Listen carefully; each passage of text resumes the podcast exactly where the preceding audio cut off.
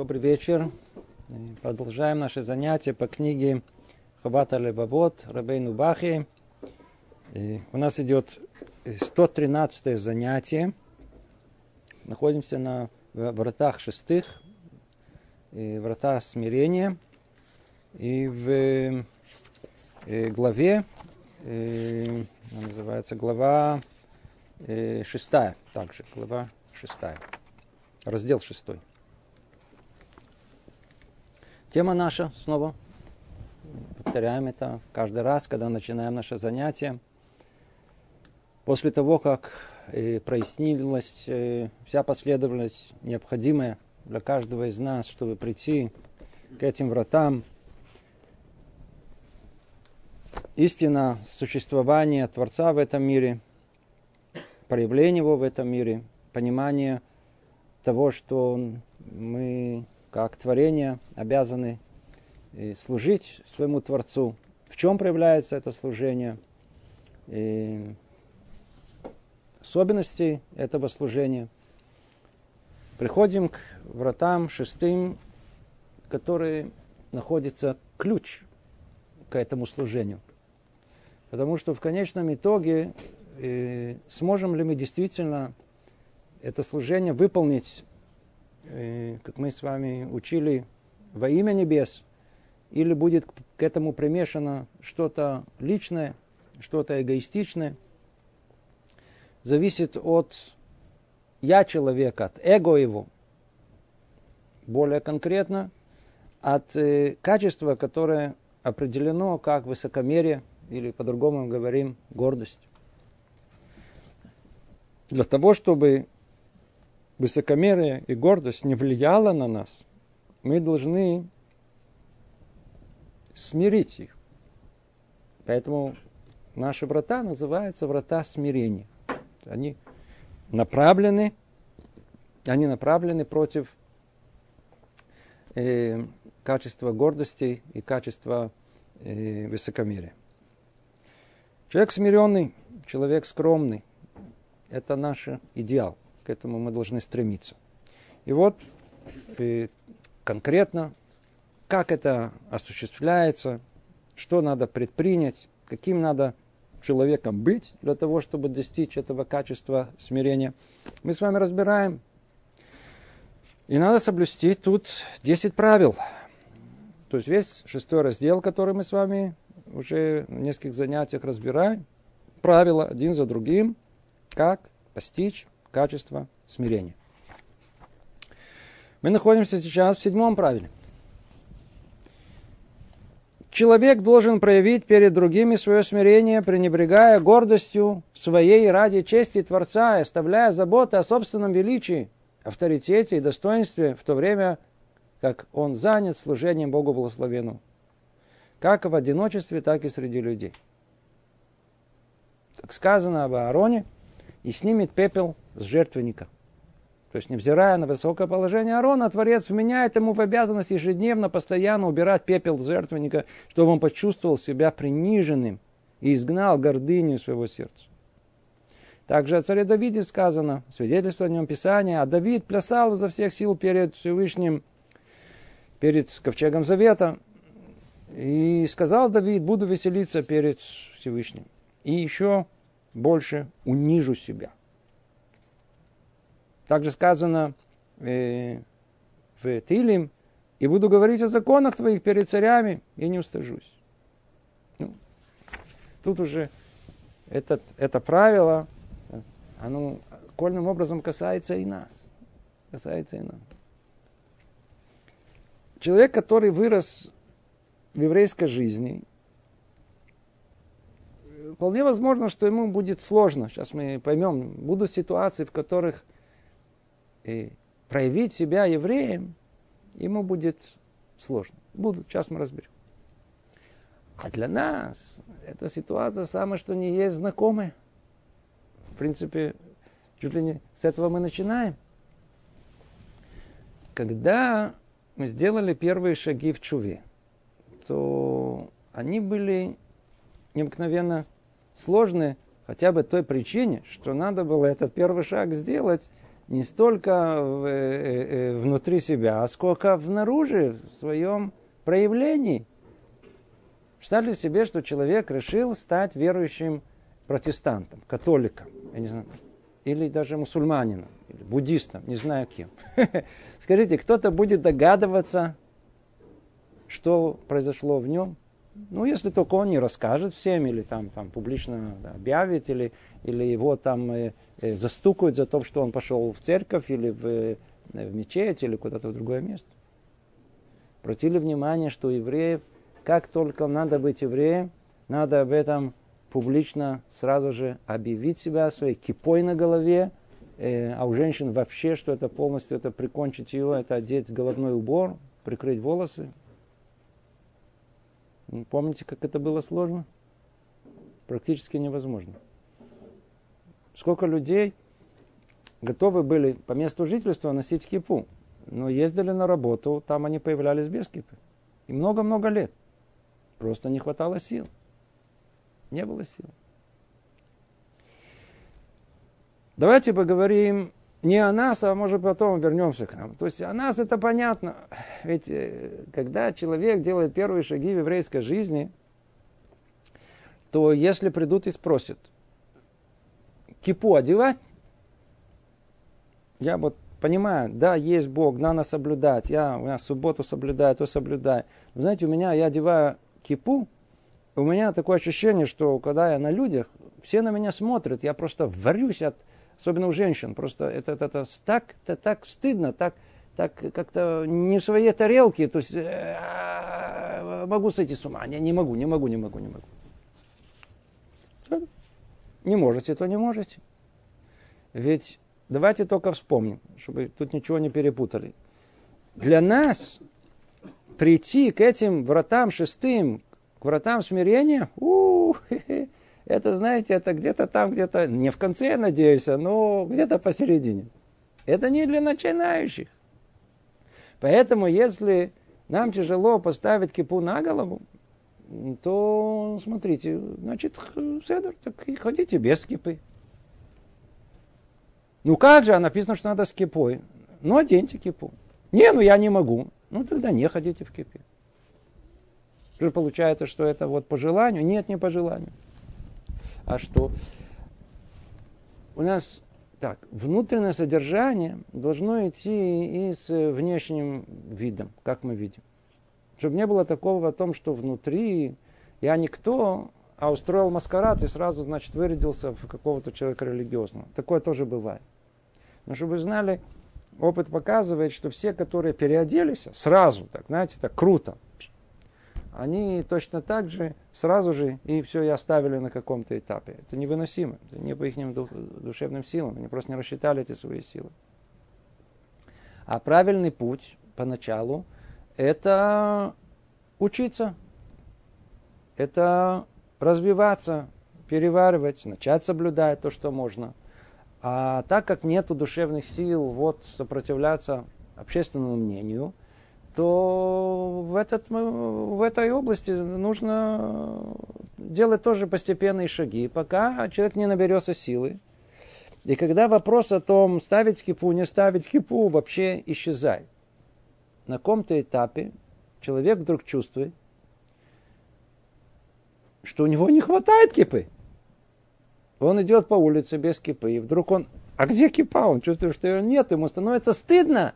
Не того, что он в кипе ходит, а того, что нет у него кипы. А, тебе сейчас стыдно того, что у тебя нет кипы, а сейчас одевай кипу. Почему? Потому что сейчас у тебя есть силы. И ты будешь способен, вот как тут, больше заботиться о почести Всевышнего, а не о своем. Где тут причина? Видите, он говорит, проявлять э, проявлять перед другими свое смирение, пренебрегая гордостью своей ради чести Творца.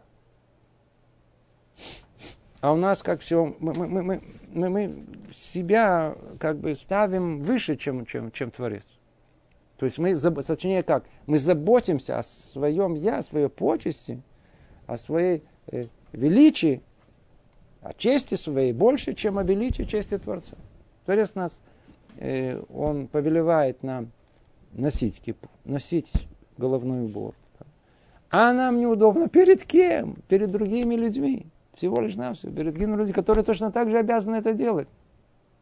И мнение которых никакого отношения не имеет к тому, что мы тут разбираем.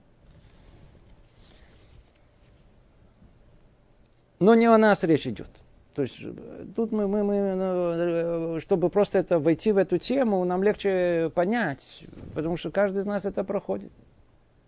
Хотя, тот, кто взял Шулхана Рух, даже Кицур Шулхана Рух, то есть книгу законов еврейских, с каких слов она начинается? С каких слов она начинает? Начинают, начинается Шулхана Рух еще до того, как начинается перечисление длинное всех законов еврейских, которые есть. Начинается цитирование Мишны из э, Перкея Вот. Авей аскенамер. Будь дерзок, как тигр. Оказывается, кто разбирается в животных, оказывается, например, у льва есть одни особенности, как да, животного хищного, а у тигра особые. Они не одинаково атакуют, они не одинаково нападают, они... а тигр, он, э, есть у него качество, проявляется оно в дерзости его. Что значит быть дерзким? У нас наоборот, все время сказано о том, что э, человек не должен быть дерзким. Это качество, с которым надо бороться всю свою жизнь. А тут наоборот сказано, будь дерзким. Но только там продолжение. Дерзким в чем? В служении Всевышнему. То есть тогда, когда дело доходит, как он пишет, когда дело доходит до, до служения, то тут э, надо отбросить все, все, все, все, свое, все свою заботу о своей почести, о своем величии, о своем достоинстве. Когда человек занят служением, все, он как, он как бы в одиночестве. Так, никто его не должен его сбить с толку.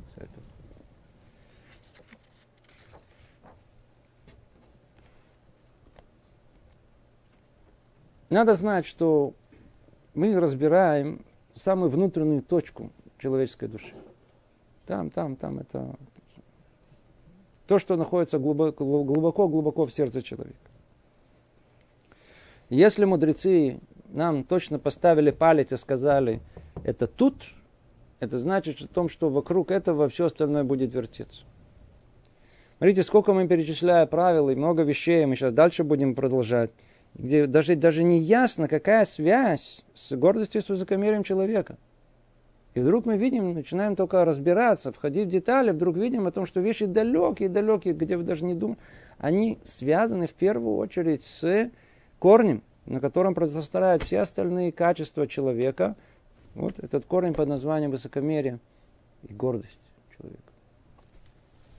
Теперь, как управлять им? Где проявляется это качество? Надо же знать еще и точно, где мы, то, что сейчас мы говорили о том, что мы этим, это мы должны быть полностью смиренны. Так где оно проявляется? Проявляет перед другими свое смирение, пренебрегая гордостью своей ради чести Творца, оставляя заботы о собственном величии, авторитете. Видите, о собственном величии, даже авторитете и достоинстве в то время, как он занят служением. То есть столько времени, сколько человек занят служением, ничего не должно поколебать его. Ничего, никакое мнение другое. Будут на мной смеяться, не будут надо мной смеяться. Какая разница? Это как человек идет по улице, и на него собака э, гавкает. Что вы будете делать? Человек приходит и говорит, знаете, я шел по улице, и на меня собака начала гавкать. Что мне делать? Что делать? Ну, начните не гав, гав, гав, гавкайте тоже на нее. Хотите, отвечайте, начните гавкать и тоже. То есть хотите быть как собака, пожалуйста, спуститесь на ее уровень, отвечайте как собака. Кто-то пристает на работе, в обществе, что ты ходишь в кипе, ты что сошел с ума. Ну, слушайте, что кто-то гавкает, кто-то вас э, обязывает ответить тем же самым, вступать с ними вообще в какую-то дискуссию, вообще обсуждать это. Надо знать, что правильно, и после этого уже у нас нет обсуждения вопроса. Для этого нужно иметь это качество под названием азут. Азут это э, э, дерзость. Эта дерзость, она имеет две стороны, как и все остальное. она имеет сторону положительную и отрицательную. Отрицательную все мы знаем. Наглость, дерзость. В то время как есть азудок душа. Есть э, это качество со стороны положительной. Дерзость со стороны святости. Что она означает? В том месте, где необходимо, мы должны быть полны сил для того, чтобы противостоять любого насмешке, любому воздействию. Представляете себе, приводили этот пример, что над вами смеются. Почему? Потому что что за кипа, что в средневековье, что особенно, знаете, попадаешь в компанию нашего русскоязычную, это просто катастрофа. Могут просто на месте прикончить. То тяжело, естественно, очень тяжело себя вдруг выдать и сказать, а, я стал религиозным. Да, сведу с ума, просто, просто осмею, там, там, забьют, как по-русски говорят. Теперь я хочу спросить, можно спросить? Вот предположим, что вам сейчас дадут за один день продержаться 100 тысяч шекель. Два дня 200 тысяч. Три дня 300. Теперь вы приходите на эту работу. Причем с условием, что если смеяться не будут, то вам ничего платить не будут. Человек приходит туда, над ним начинает смеяться. Кто, кто, кто, кто начинает смеяться?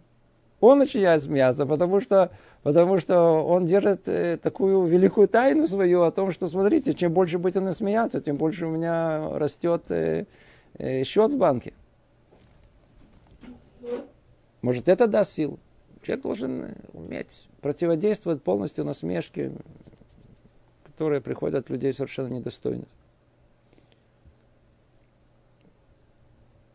Это сердце, оттуда все исходит. Это корень преступлений человеческих. Когда началось, называется Тнуата Аскала, это движение просвещения. В принципе, отход от еврейской жизни, который еще начался 250 лет назад приблизительно в Германии, он начался с этого. С чего начался? Как это началось? Как могло? Он начался с очень религиозных людей, которых нельзя было их отличить. Они ходили во фраках, они ходили как рабаним, которые, которые начались, они были мудрецами. Как это началось? И снаружи была очень развита культура. культура. Была элита культурная Германии. Это были люди очень интеллигентные. Это не было, что называется, как в былые времена, еврей, который учился, был образованный, и он видел вокруг себя необразованное общество, в которой он жил, он автоматически отдалялся от них. Интуитивно. Общество того времени в Германии, это было элитное общество. Очень культурное, высококультурное. Хотелось быть частью его. Но тогда оказалось, что быть частью этого или просто находиться с ними в торговых связях, надо было говорить с людьми богатыми, появляться в их домах, и надо было встречаться с э, всякими разными вельможами, всякими чиновниками, э, занимающими посты, или с людьми культуры. Не хватало, оказалось, у них сил вот этой дерзости, чтобы появиться в еврейской форме, в униформе. Не хватало у них сил. И что тогда произошло? Они говорили, так, хорошо, я, естественно, что я еврей, я ничего себе не меняю. Но когда я пойду навстречу, так я себе подкорочу уже бороду. Ну, я же не могу выглядеть как-то. Может быть, уже вообще без бороды. Говорить, естественно, буду на высокопарном немецком языке. Я оденусь так, как они одеваются, чтобы как-то... У них не было этого качества, которое дерзости, которое должно было держать их в еврейской жизни. И так постепенно, постепенно, до чего дошло, все, все, все, всем известно. Видите, для чего все началось с этой точки. Поэтому начинается Шулхана Рух, начинается закон еврейский, начинается Бог будет дерзок. С этого начинается, потому что это, это то, что будет держать тебя, удержит тебя от отхода в ту или иную сторону.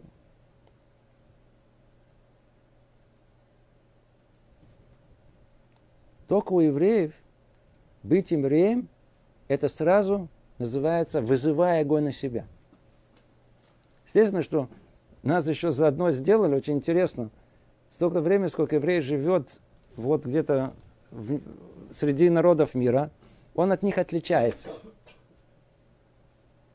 Кто, каждый знает на своей шкуре, кто жил там, о том, что чуть ли не трехлетние дети могут различать этот жид, а этот не жид. Бейте жидов, это четырех, трехлетние дети уже разбираются. Помните, все физиономии такие еврейские, такие вот, и за километр их видно было. Да? Это лично мое мнение, почему это так, мое наблюдение. Можно с ним не согласиться, естественно. Потому что сняли с себя экипировку еврейскую. По Торы еврей должен ходить, как бы прокламируя, показывая, демонстративно, я еврей, я раб Бога в этом мире. Я отличаюсь от всех. Были времена, когда уровень духовный был столь высок, и он позволял, как положено, а, мужчины ходили целый день в тфилине. Вы видели, одеваются как тфилин мужчины утром на, на, на молитве. Так вот, мы сейчас снимаем по определенным причинам, не будем входить в них. А раньше ходили не снимая, целый день ходили в тфилин. То есть выходили на улицу, и все видели нас в, в тфилине. Для чего? Сказано. Почему? Потому что увидят вас в тфилине и устрашатся народа мира. Это страшно, действительно. И тут какое-то непонятно что-то тут, тут, что-то там приклеено. Они, мы, мы сразу мы должны отличаться. По определенным причинам мудрецы решили, что нет у нас возможности одевать, носить твилин целый день, так у нас есть отличительный признак. У нас есть цицит. Желательно наружу. Чтобы все видели. Наоборот, чтобы видели все, что я еврей. А у нас что было? Всеми путями скрыть, что я еврей, а, сделали вам такую физиономию жидовскую, чтобы все видели заранее, чтобы вас все равно отличали. Вы, все равно вы будете ходить. Это, другие вы будете. Даже не проверять, паспорт будет. Не надо смотреть по паспорту еврей, не еврей. Вот по физиономии будут бить, не по паспорту. Почему? Потому что сняли цицы. Почему я так говорю? Какое-то странное наблюдение. Я смотрю, Приехали сюда наши, вот, вот наши жидовские морды. У них родились тут дети в Израиле. Вы знаете, что они не похожи на своих отцов, дедушек и бабушек? Они не похожи, как я не знаю, это, э, по-видимому, нужно еще как-то объяснить это явление странное, которое нет этих физиономий, этих жидовских морд, какие-то другие лица, какой-то череп строение другое, все, надо как-то какой-то антрополог должен заняться этим вопросом, точно докторскую сделать, если он прояснит закономерность как это происходит. Еврей должен отличаться. То, что тут сказано о том, что мы должны выделяться везде. Выделяться. Вбили нам в голову о том, что э, нельзя говорить, что мы особый народ. Это чуть ли не, чуть ли не как расизм. Что это вообще никакого отношения не имеет о том, что тут называется избранный народ. Это отдельная тема, касаться тут не будем, идем совершенно в другую сторону. Надо только знать о том, что по по как положено, так как мы э, называемся э, рабами. Слово раб, естественно, никто уже не любит.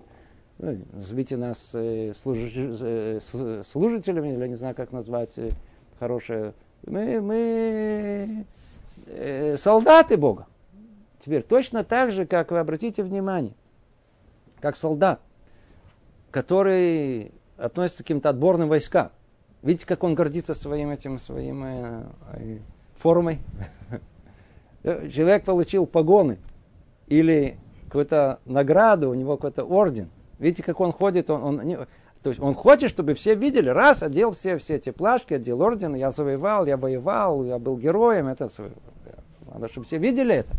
Не, он не хочет, чтобы это пропустили. Он горд этим, он гордится этим. Ну, чем ты гордишься? Что? Не будем говорить, может быть, герой был, хорошо. Но мы принадлежим к народу, который Бог избрал. И мы должны, да, этим гордиться. Спросите секундочку, а гордость, она что? Вот-вот, вот для чего гордость существует. Если гордость это э, качество столь порицаемое, то чего Творец его вообще сотворил в этом мире? Ответ, потому что его можно использовать в разные стороны. Можно и для добра, и для зла. Для зла мы знаем, понимаем, видите, сколько уже говорили об этом. А для добра как? Вот как для добра, точно вот как мы сейчас сказали, для добра. Для добра это знаете, что в нужный момент, тогда, когда нужно противостоять влиянию людей недостойных, то мы должны встать на дыбы и наоборот уметь это противостоять. Более того, еще до того как, не стесняться, что мы евреи. Не только не стесняться, а наоборот, в открытию прокламировать, чтобы за, за, за километр видели, что я еврей, вызывая огонь на себя. В любом месте. Естественно, что есть границы этого. Не, не, не. Сейчас, если есть опасное место, значит, надо пытаться это как-то не в такую открытую, ну, ну, то, что там, там, там в Израиле, в месте, где это положено. Где нету где-то э, опасности, которая, она э, называется мухашит, которая она существенно, ощутимые опасности, определенные опасности, то есть когда мы знаем, что действительно есть какая-то опасность, во всех остальных ситуациях мы должны изначально показывать всем вокруг о том, что я еврей. Как я буду знать, как все будут знать?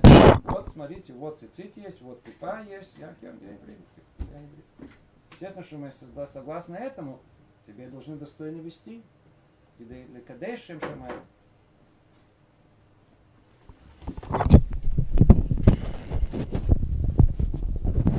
Для того, чтобы э, Лекадеш осветить, для того, чтобы э, для того, чтобы имя Творца не было сквернено нашим поведением. Если мы уже взялись на себя быть его представителями, что мы его не подкачали, всего лишь навсего.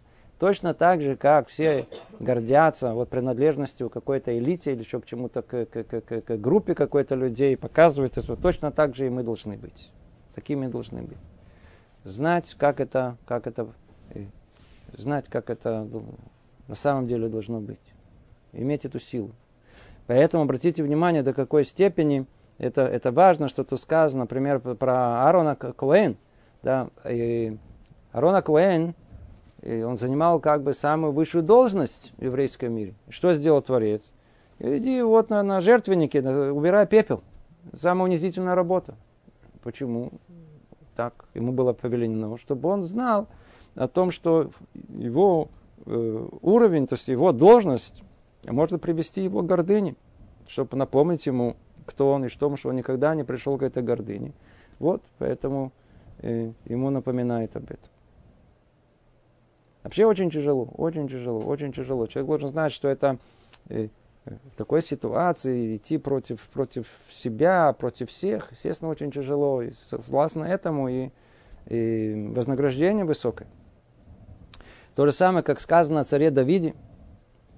Все знают, что написано в книге Шмуэль. Эту ситуацию описывается, когда царь Давид, когда э, он э, танцевал перед ковчегом Завета, которую перевозили с места на место, на новое место.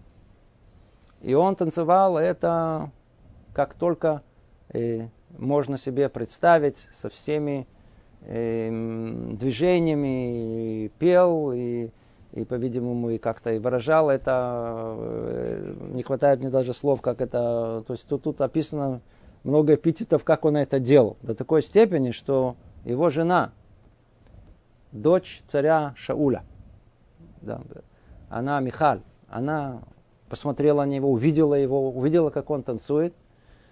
И запечатлелось это, вот, видите, в книге Шмуэль на все э, поколения, ее слова о том, что как ты себя вел? Как ты мог так танцевать? Как ты мог опуститься до уровня простолюдия, когда ты там плясал, танцевал и, и, э, и, э, э, размахивал руками, и пел, и подсвистывал, не знаю, что он там делал. Что-то он особенно это делал. Ты вел себя некак. На что отвечал ему царь Давид? Я плясал изо всех сил перед ковчегом завета, перед Богом не перед людьми. Когда я перед ним, мне все равно. Царь Давид, он был примером для всего. Его называют Идуа Эцни. Интересное слово, посмотреть, что за слово Идуа Эцни, что такое, почему называют так. Идо, потому что когда он находился в обществе мудрецов, он был маудан, он был, он был мяг, он преклонялся перед ними, он был полностью смирен, царь Давид перед мудрецами тоже. Как только он выходил за пределы Бейт Мидраша, Он был аэцный, он был силен как эц. Он был как царь, снова возвращался в свое состояние. Царь, который, который все должны поклоняться, он, сказать, вел себя, как необходимо вести себя царем. Поэтому он сказал своей жене, Михаль, он сказал, я так, я так танцевал, потому что не полагается даже царю быть гордым перед Богом. По этой причине забрал, сам Бог забрал царство от твоего отца и передал его мне. Это прототип того, что мы учим для всех нас. Это, от него мы учим и все остальное. О нем сказано, он сам говорит о себе в книге Таилим. «И буду говорить о законах твоих перед царями, не устужусь». Видите, снова сейчас мы возвращаемся к нам. Представляете себе э, встреча царей. То есть встреча самых, так сказать, элиты человеческой, которая есть. Они там э, устроили, я знаю, какую-то партию, вечеринку, э, встретились. Естественно, что там э, э, стол, и, не знаю, там кто-то там танцует, кто-то их развлекает. И вот царские беседы между царями. О чем говорят цари? Ну, скажите. Представьте себе, начинают говорить, э, э, война, да, вот захваты, это то. А царь Давид говорит, смотрите, есть законы ведения войны, если окружаем город, нельзя его окружать со всех сторон, надо ставить на сторону открытую, там нельзя там э, все деревья вырубать, нельзя эти э, плодовые и так далее. Начинают говорить, они ничего не понимают, о чем он говорит. Естественно, о чем они могут говорить. Ну хорошо, давай поговорим по поводу, э, извиняюсь, сказать, э, женская тема, по-видимому, очень важная для царей, да. А он тоже начинает говорить, смотрите, закон не да, начинает объяснять им про Михву, они вообще там на него посмотрели как на полусумасшедшего. Они говорят, ну о чем с тобой можно говорить? Давай устроим какой-то бой, гладиаторы, то, это. Он говорит, нет, смотрите, тут это пустое занятие, нельзя это делать. Начинает ему это какой-то э, мораль читать. Он не стеснялся Ну,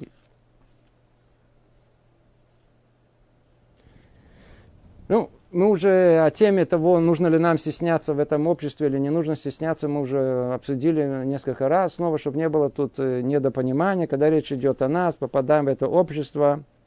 Э, быть евреем в том обществе, куда мы попали, мы не должны стесняться. Начать обучать других, как царь Давид, ну, надо набраться сил для этого. Это надо уметь делать, надо иметь особое душевное качество, чтобы э, осуждать других, их, называется, наставлять на правильный путь. Мы разобрали с вами э, седьмое правило. Давайте перейдем к восьмому. Восьмое правило.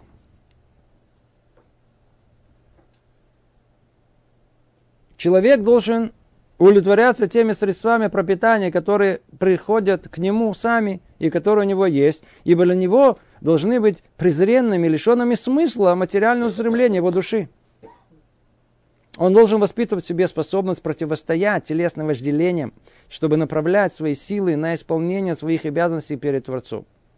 Из-за долга благодарности за многие блага и милости, и явленные, и, и, и, и, явленные ему. Как сказал царь Давид, и дорогой, и дорогой побеления твоих бежать я буду, когда ты дашь простор сердцу моему, освободишь его от вожделений. Это то, что имеется в виду. Вот вам пример. Тему эту мы уже обсуждали неоднократно. Восьмое правило. Какое отношение это имеет вообще к высокомерию? Ведь это речь идет, есть два корня. Да, помните, говорили неоднократно. Есть корень, называется вожделение в человеке. То есть все, что связано с его телом и с его физиологией. Есть там один корень, который может вывести все потребности человека из правильной пропорции. И это называется вожделение. То есть столько, сколько нужно, это норма, хорошо. Чуть вышли за эту норму, это уже порицаемо называется вожделение. Это один корень. А второй корень, не телесный, духовный, как раз он находится в этом, в распухшем эго человека, который называется э, гордость, называется высокомерие. Это правило, казалось бы, относится к вожделению. Но если Рабену Бах его сюда поместил, значит, мы что-то не, не понимаем. И действительно, вот смотрите. Человек ищет средства пропитания. Мы вообще сейчас где живем? То есть снова мы, мы живем в очень искусственном обществе. Тысячелетиями был один образ жизни, а сейчас все-все-все поменялось. Ну ладно, появилось э, общество потребления. Если раньше в основном проблема была в том, что люди не доедали, а сейчас люди в основном переедают. Основная проблема, которая у нас есть.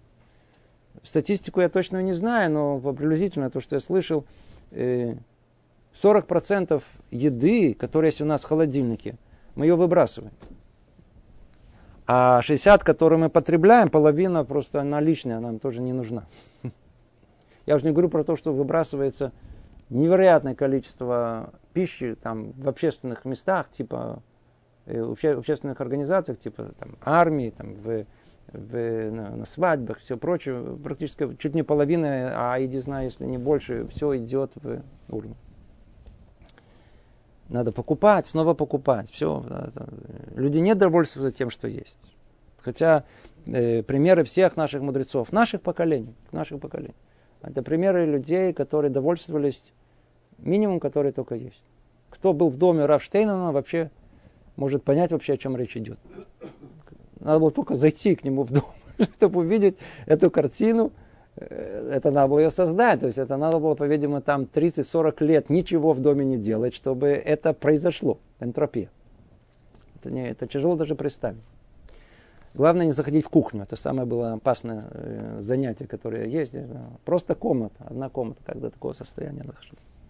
Все разбито, все, все, все, нет ничего. Все касается 40-летней э, давности, где ничего, ничего не менялось. И таких примеров, ну, Равшаха так было, все, кто знал, э, как жил э, Шлом Замнауэрбах, и другие мудрецы, которые видели своими глазами все это. Единственное, что надо знать, не наш путь это, да, это снова, это не, мы тут говорим о чем-то очень высоком. А мы люди простые, Человек может себе позволить, живите как, как полагается, так сказать, согласно своим средствам. Но есть попытка человека жить больше, чем его средства. Откуда это? Видите, что они говорят? Человек должен удовлетворяться теми средствами пропитания, которые приходят к нему сами, которые у него есть. Имеется даже в виду о том, что человек зарабатывает, знаете, сейчас там, он работает там программистом, зарабатывает, не знаю, там 20 тысяч шекелей. Да. Это его работа. Это то, что у него, это, это приходится ему сами. Это само то, что приходит.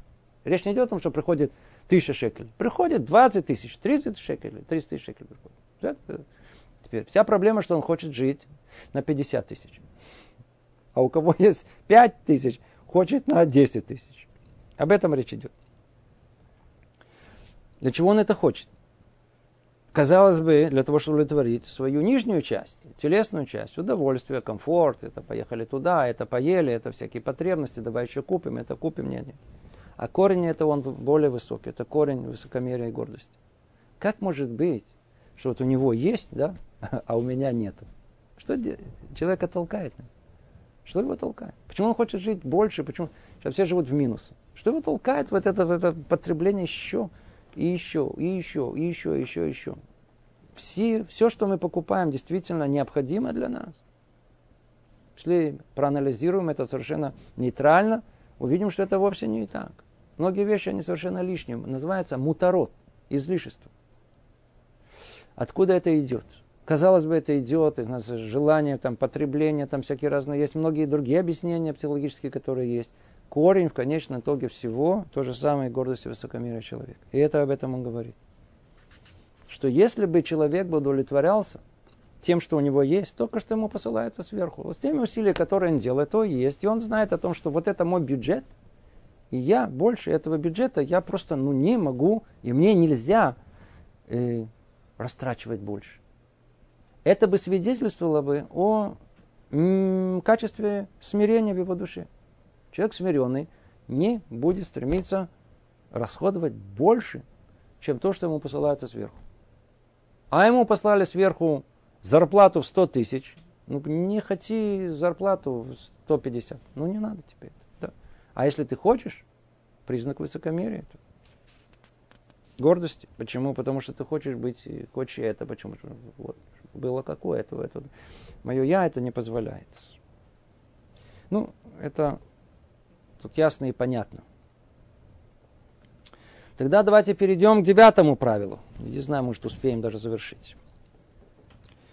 О, это правило, оно тут его спрашивали на одном из уроков, очень-очень важное, очень непростое.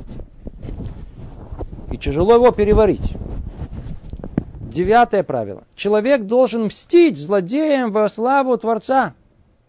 А обычай его прощать людям обиды, подчиненные лично ему, не должны склонять его к тому, чтобы он прощал им их провинности перед Богом, либо их речи против пророков его, праведников, против тех, кто особо любим и приближен им, благословенным.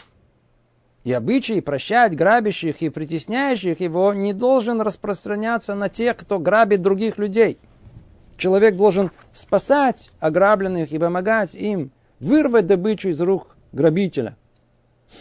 Как сказано в э, книге Ирмияу, судите суд с утра и спасайте ограбленного от руки грабителя. Еще сказано в книге Йов, крушил я клыки беззаконному, из зубов его добычу вырывал. Человек должен учить других служения Богу, упрекать и стыдить их, наставлять их добру, предостерегать их от зла, устами своими, рукой по мере своих возможностей. Должен без промедления наказывать виновных согласно законам, установленных Богом, не являя при этом ни смирения, ни приниженности, как сказано о Пинхасе, и сказал Пинхас, и сверил суд, и прекратился мор. И засчиталось ему это праведность из рода в род во веки. То, это надо разобрать. Это непростая тема. А. Видите, что мы учили до этого? Тебя обидели? Что надо сделать? Опустить нос, простить ему. Промолчать минимум промолчать, найти оправдание.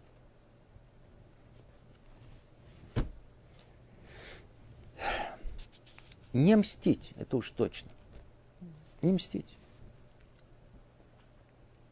А для чего же тогда мщение существует? Для чего Творец сотворил это качество? Ну, как мы сказали, все существует, все, что Творец сотворил, э, в двух возможностях проявления. Одно положительное, одно отрицательное. Мщение как качество, когда это направлено, обида по отношению ко мне, я хочу отомстить этому человеку, запрещено. По крайней мере, если не запрещено Аллахой, то это порицается. А какое, какая положительная сторона? Если кто-то обижает или говорит недостойно и против Бога, что нам нельзя прощать. Нельзя прощать. То, что касается личной обиды, надо прощать. То, что касается обиды, нанесенным праведникам, пророкам, или говорят хулу о э, самом Боге, нельзя это прощать. Получается, что это качество имеет две стороны, и оно сидит в нас, это качество общения, надо только им управлять и знать, в каком месте его нужно подавить, а в каком месте наоборот, надо еще больше развить. Чтобы мы вдруг не оказались такими скромными, такими вдруг смиренными. Э, э, э, происходит то, что происходит, и мы делаем вид, что мы то ли не, не, не заметили, то ли это меня не касается, то ли, ну что, ну кто я такой? Нет, видите, как тут сказано, человек должен мстить злодеям. Мстить злодеям. То есть, если есть мстительность, так сказать, не забуду, не прощу. О, для это для злодеев. Снова, эти слова нужно уметь расшифровывать правильно, что мы вдруг не поняли это э, не так, как положено, и начали, так сказать, э, вправо и влево начать мстить кому-то, не понимая, о чем речь идет. Давайте разберем это на примере Пинхаса. Вот тут привели этот пример, он очень-очень хороший, этот пример. Надеюсь, все, кто э, учили недельную главу, они эту тему хорошо разобрали. И давайте поймем, о чем речь идет. Потому что там проходит очень тонкая грань. Очень тонкая граница, как хутасера, как, как волосок между, между тем, что между двумя понятиями, может, я, я не знаю, если правильно по-русски говорю, между понятием фанатизма, который порицаем, и понятием ревнителя, который, наоборот, очень сказать, э, э, почитаем. Какая разница между двумя этими понятиями? Что произошло? Все знают. То есть в месте под названием Шетим, когда э, еврейский народ, народ Израиля, должен был перейти уже к, э, к землю Израиля, послали им с небес большой-большой несайон, большое испытание, испытание Бнот Муав называется, Бнот э, Муавитян. Да. И там все знают, что произошло, и, сказать, слово за словом, и, э, и вот эти девушки, по-видимому, были довольно-таки симпатичные, и, в общем, соблазнили и, мужей еврейской национальности, и вот они пошли за, за ними. И из-за этого должно было произойти большое несчастье. И тогда встал Пинхас. И он э, взял копье и подошел, пришел к Моше Рабейну, который стоял, и он, и все старейшины, и плакали, видя всю эту картину, с которой невозможно было э, остановить это. И он сказал, спросил его, Рабейну, сказано, вы нас учили о том, что тот, который имеет дело вот с нееврейской женщинами, то канаим по гимбо. Ревнители его как бы вне закона, вне бейдина, вне еврейского суда имеют право его убить. На что он ему ответил, кто, кто говорит, э, кто вспоминает это, то он должен и выполнять. Что сделал Пинхас? Он пошел в то место, которое наиболее, так сказать, э, представительно было в этих деяниях, и он на месте, прямо на месте преступления убивает э, главу Шевет Шимон, глава э, э, колена Шимона. Вместе, естественно, с, вот, с тем, с кем он это преступление делал. То есть он убивает главу колена Шимона. Убийство. Не просто так. Теперь, как к этому относится народ вокруг? Естественно, что нашлись люди, которые сказали о том, что э, какой же он там был ревнитель. Он на самом деле фанатик. Что имеется в виду? Фанатик в таком в плохом понимании этого слова. На самом деле он, как там, посмотрите, Раши пишет это, это очень просто. Как смеялись над ним, приписывая его деяниям, его корням нееврейским. Потому что его дедушка был Итро. Ну, смотрите, да, еврейская душа такая тонкая, не могла бы такое сделать. А тут, видите, генетика сработала. Это, это на самом деле он просто человек кровожадный. У него было, он, так сказать, вот это желание там кого-то прибить. И тут оказалось, что можно это свое желание облечь в э, такого э, э, рясы ревнителя такого. И еще заслужить как бы одобрение людей. И, и вот он пошел и, сказать, и убил. В самом деле он просто убийца. А вот а хочет себя, э, чтобы он выглядел как некий ревнитель э, Бога. И до такой степени это, э, это, это, это шмуа, это э, мнение, как слух этот распространился, что даже сама Тара должна была о нем написать, приписать его к Аарон. Кто он такой? Его, кто его был дедушка? Его была Аарона Коэн. Кто Аарона Коэн? Родев Шалом. Огев Шалом, Родев Шалом. Что о нем сказано? Что он... Аарона Кодев, его как бы фирменный знак был, он тот, который ищет мира, который устанавливает мир, стремится к миру. Душа Пинхаса, она стремилась к миру. Она не желала кровопролития. Но так как как тут сказано, обстоятельства вынудили, то когда нужно, то надо мстить. В скобке интересная вещь, можно сказать. Это надо учить, это очень интересная тема. О том, действительно, кто был Пинхас, проясняется в книге после этого, в, в книге Ишуа. Когда э, Шватим, когда, когда, когда колены Израиля, Рувен и Гад, которые остались за Ярденом.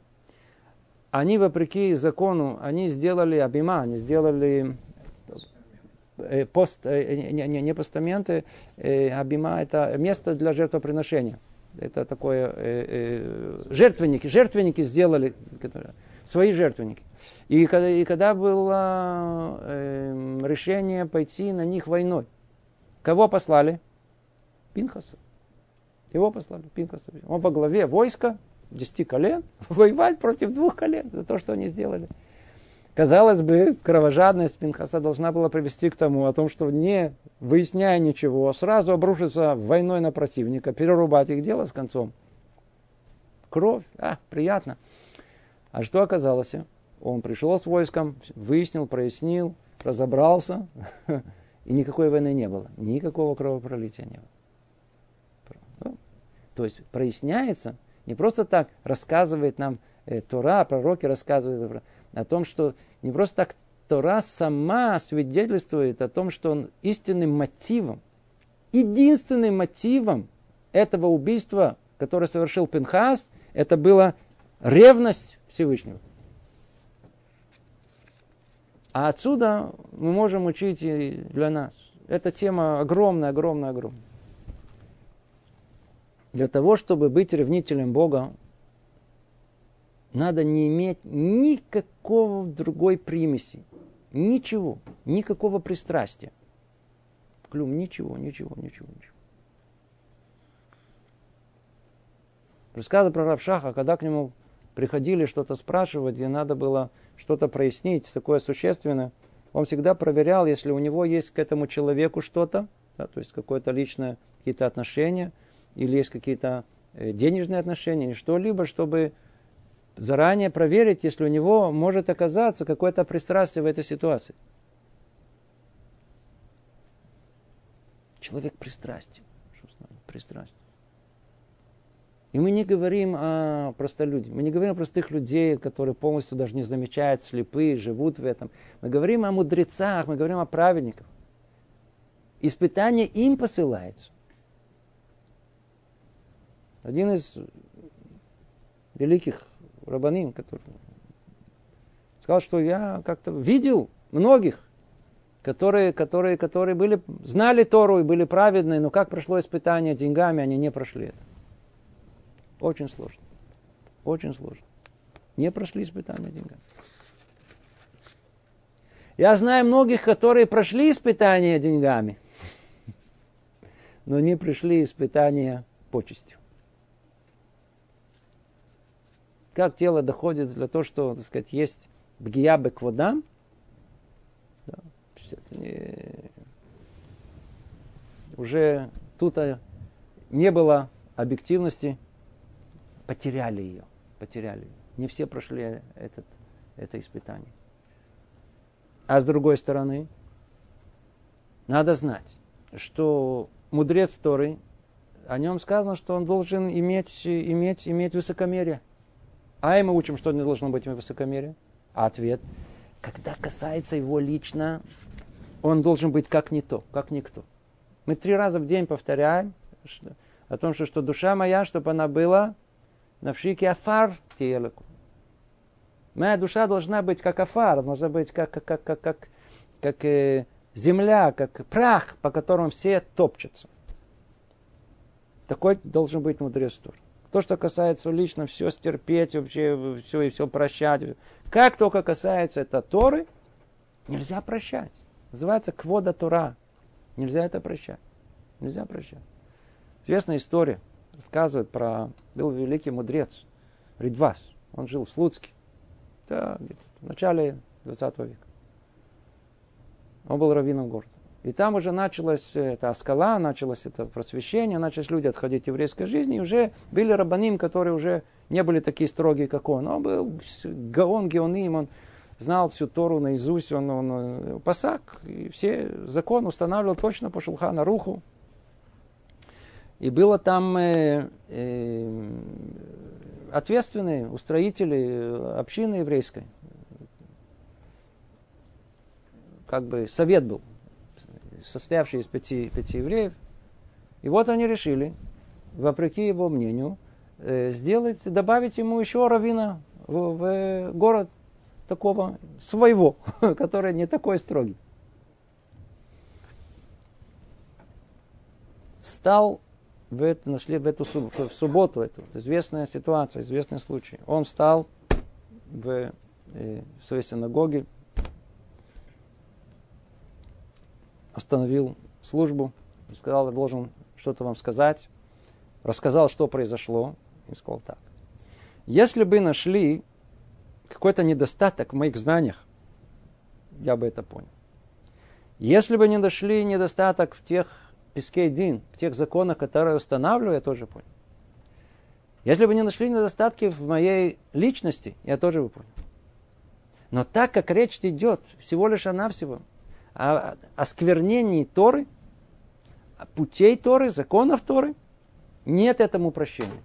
Говорит, я тут вам говорю, на месте я говорю, о том, что эти люди, которые это сделали, они не закончат этот год. Хорошо.